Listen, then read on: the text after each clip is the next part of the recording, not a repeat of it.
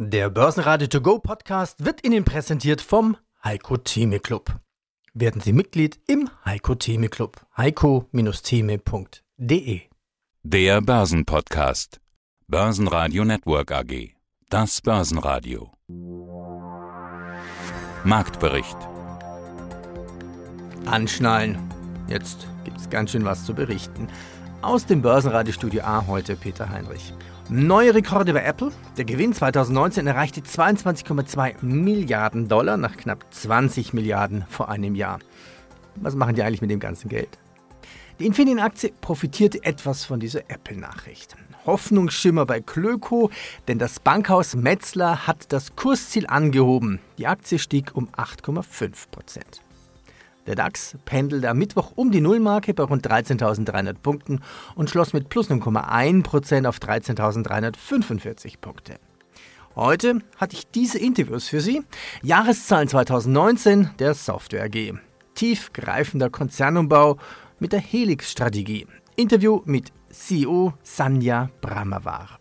Thorsten Polleit, die Währungsgeschichte der Deutschen. Ein Trauerspiel in fünf Akten mit Geld zur Weltherrschaft und Rekorde bei der Comdirect, auch dank eBays Verkauf.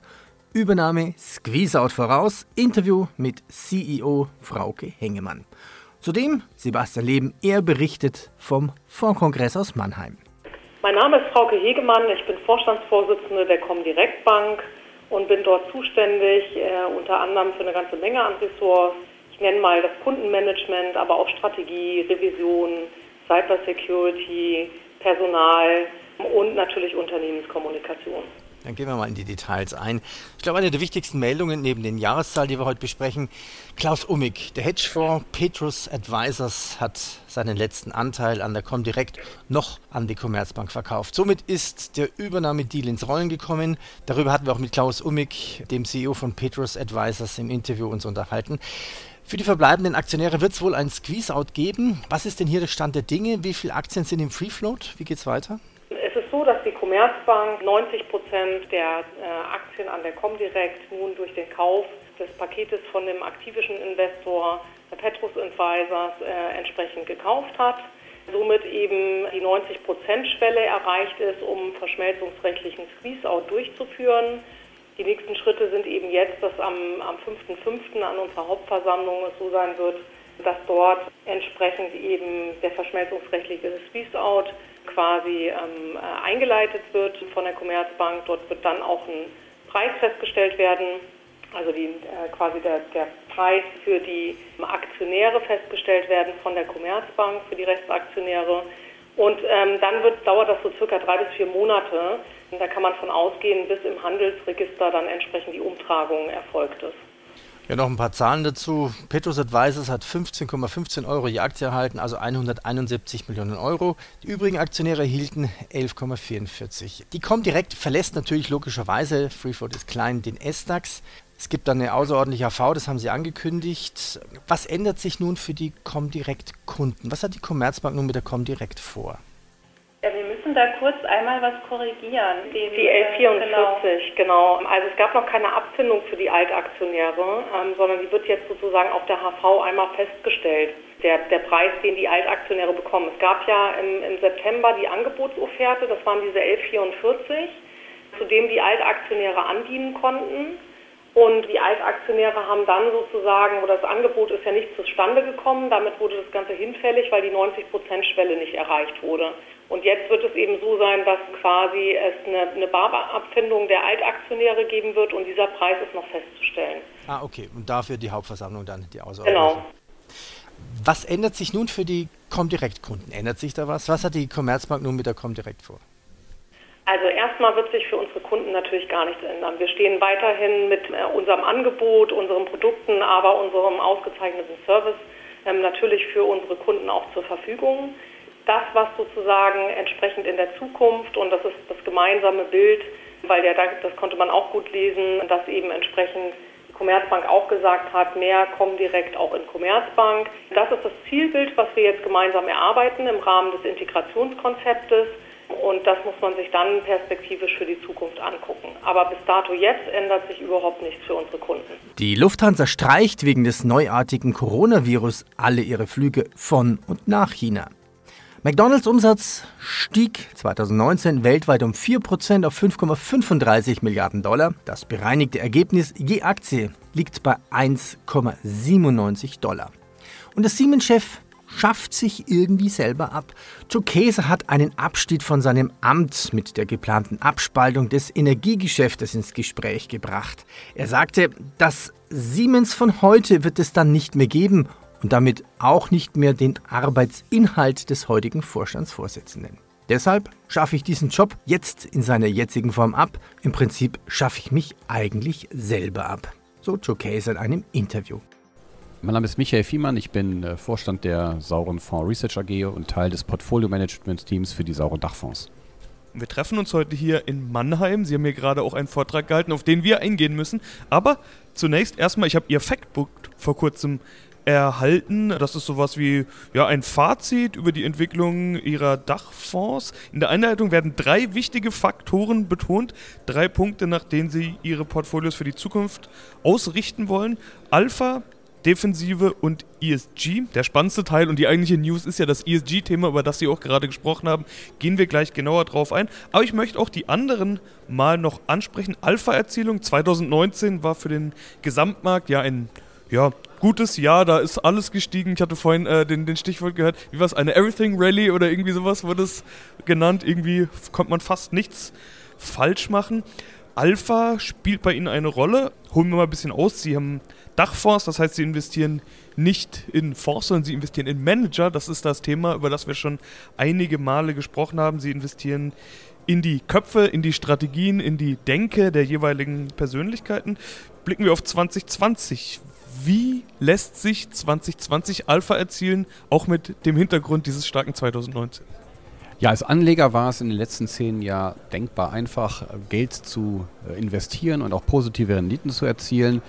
Und wir machen ein Fragezeichen daran, wenn man äh, sagt, das ist eine Entwicklung, die man in die Zukunft fortschreiben kann. Wir sagen immer, nichts ist so alt wie die Zeitung von gestern und genau das Gleiche geht selbstverständlich auch beim Investieren so. Niemals in den Rückspiegel gucken, sondern immer die Fakten analysieren, die auf dem Tisch liegen, für heute und dann in die Zukunft gucken. Und da stellt sich tatsächlich die große Frage, wo werden denn zukünftig noch gute positive Renditen erzielbar sein? Wir denken, es wird immer schwieriger und deswegen wird es in der Zukunft viel wichtiger sein, mit Managern zusammenzuarbeiten, die überdurchschnittliche Ergebnisse erzielen können, relativ zu dem Markt, in dem sie investiert sind, weil die Frage ist, ob die marktbreiten Durchschnittsergebnisse zukünftig tatsächlich so auskömmlich sind, wie wir sie in den letzten zehn Jahren gesehen haben. So, hello, thank you for having me on Bose Radio. My name is Sanjay Brahmawar. I am serving as the CEO of Software AG. I joined Software AG in August 2018 and uh, ever since then have been working with uh, my team and my colleagues in helping transform the company towards a growth company. And 2019 is the end of the first full year of uh, me being in the office. Year One der Helix-Strategie. Was hat sich mit der Helix-Strategie verändert? Ja, und wie zeigt sich das durch Erfolge im Jahr 2019? Ja, und bitte und zum Verständnis der Hörer, was ist denn die Helix-Strategie? Well, you know, we have uh, we had not grown for eight years, so the objective of the Helix strategy was to do the right things to be able to to take Software AG to growth. And for that, we defined first of all, we listened to our people. I, you know, in my first 60 days, I was meeting with all the people in Software AG, and of course, many of our customers. And based on all that information, we defined together with some of our people in the company the strategy which we called Helix. It is very simple. It has only got three aspects. The first aspect is focus, which is focusing on the right products and focusing on the right markets to be able to drive growth. The second part of this uh, strategy is execution, which is shifting the company from perpetual license sale model to a subscription model, which is more important for how our customers want to buy but also it opens up uh, new customers that uh, we can sell to. And uh, the second part of the execution is to improve our go-to market. So get stronger in the markets and be able to win more against competition and win more market share uh, and the opportunity. And then the third part of our strategy is team. First part of the team is actually building the right kind of partnerships to grow. And when I say partnerships, I mean with the hyperscalers like AWS, Microsoft, Adobe, Deutsche Telekom, Dell. We have built these partnerships in 2019 to help us grow our revenue. And second part of team is our own people. How do we train our people? How do we work on our culture? And how do we transform our ourselves to a growth mindset so that you know in the company we are fully focused on creating the right environment to support growth. So that is the three elements of our strategy, and we are putting investment into you know making the changes and delivering on the strategy. Im morgendlichen Xetra Handel brach die Aktie der Software G um über 13 Prozent ein. Kommen wir zum Ausblick 2020. Was sind Ihre Ziele für das laufende Geschäftsjahr und äh, welches Ziel geben Sie für die operative Ergebnismarge aus? So first of all, uh, let me just talk about the goals for 2020. We have given four um, four uh, KPIs for 2020. Number one is on the digital business bookings, which is between 10 to 15 percent growth. Second one is on the IoT and cloud business bookings, which is between 40% and 60% growth. Third one has been on the Arabas and Natural, which is between minus 3 and plus 3% growth. And on the EBIT, we have given a guidance between 20 and 22% EBIT. That takes into account both the subscription compression, technical compression, and of course the investment that we are putting into our business. So that those are the goals that we have set ourselves, and um, you know we have a very strong pipeline for the first half. So we expect that we have very strong growth that we will demonstrate both in the digital and the IoT IoT business. Und was gab sonst noch? Nach dem 737 MAX Flugverbot, Horrorbilanz von Boeing, alleine eine Milliarde Verlust im vierten Quartal. Der Umsatz ist um 37 Prozent auf 18 Milliarden Dollar eingebrochen. eBay enttäuscht beim Ausblick. Der niederländische Telekom-Konzern KPN steigert Gewinn und die spanische Großbank Santander hat ihren Nettogewinn um 35 Prozent gesteigert. Mein Name ist Thorsten Polleit, ich bin der Chefvolkswirt der Degussa. Ja, und Sie sind ja auch der Herausgeber des Degussa Marktreports. Und hier ist der Podcast dazu. Unsere Themen heute: die Währungsgeschichte der Deutschen, ein Trauerspiel in fünf Akten und Ihr neues Buchprojekt mit Geld zur Weltherrschaft. Sie haben auf der Usedom-Konferenz einen Vortrag gehalten. Ein schönes Thema, finde ich. Die Währungsgeschichte der Deutschen. Ein Trauerspiel in fünf Akten. Ja, die Deutschen hatten, wir wissen es ja, Goldmark, Papiermark, Rentenmark, Reichsmark, die D-Mark, die DDR hatte eine eigene Währung und jetzt haben wir den Euro. Waren denn die politischen Geschicke der Deutschen ursächlich für die unstete Währungsgeschichte oder waren es die unsteten Währungsverhältnisse der Deutschen, die ihnen politisch immer wieder zu großen Schaden geführt hatten? Ja, da stellen Sie eine ganz wichtige Frage und das war auch mein Ziel mit diesem Vortrag, den Zuhörern zum einen die Währungsgeschichte nahezubringen, die verschiedenen Währungen, die die Deutschen gehabt haben und dann eben auch die Frage zu stellen, woran lag das denn, dass die Deutschen so eine unstete Währungsgeschichte vorweisen, denn dass äh, die vielen Währungen, die in Deutschland gekommen und wieder gegangen sind, keinen Normalzustand äh, darstellen. Das zeigt sich eben auch mit Blick auf andere Volkswirtschaften, beispielsweise die Vereinigten Staaten von Amerika oder die Schweiz oder Frankreich, wo die Währungsgeschichte viel stabiler abgelaufen ist. Und ich komme in meinem Referat dann tatsächlich zu äh, dem Ergebnis, dass es der Staat war, der den Deutschen äh, immer wieder zum Verhängnis wurde, beziehungsweise den äh, Währungen der Deutschen immer wieder zum Verhängnis wurde. Das ist eigentlich spannend. Das heißt, andere Länder, so wie Amerika, Japan, Frankreich, England, die haben ganz anderes Vertrauen in ihre Währung?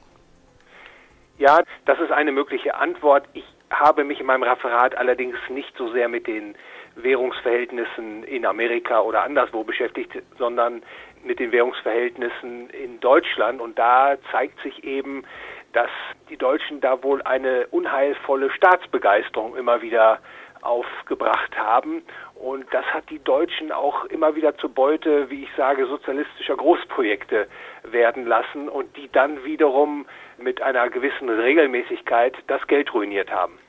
Ja. Also man kann ja fast sagen, alle 25 Jahre haben wir eine neue Währung.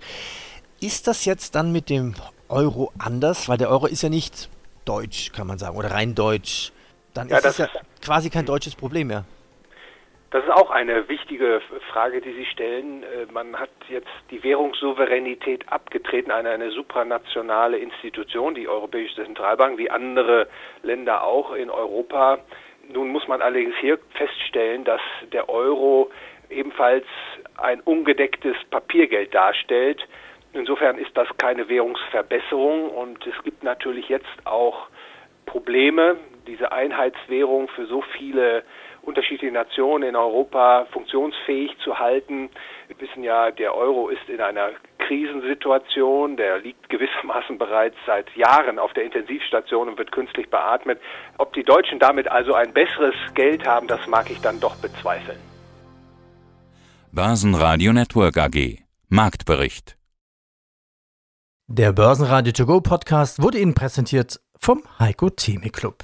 Werden Sie Mitglied im Heiko Theme Club. heiko-theme.de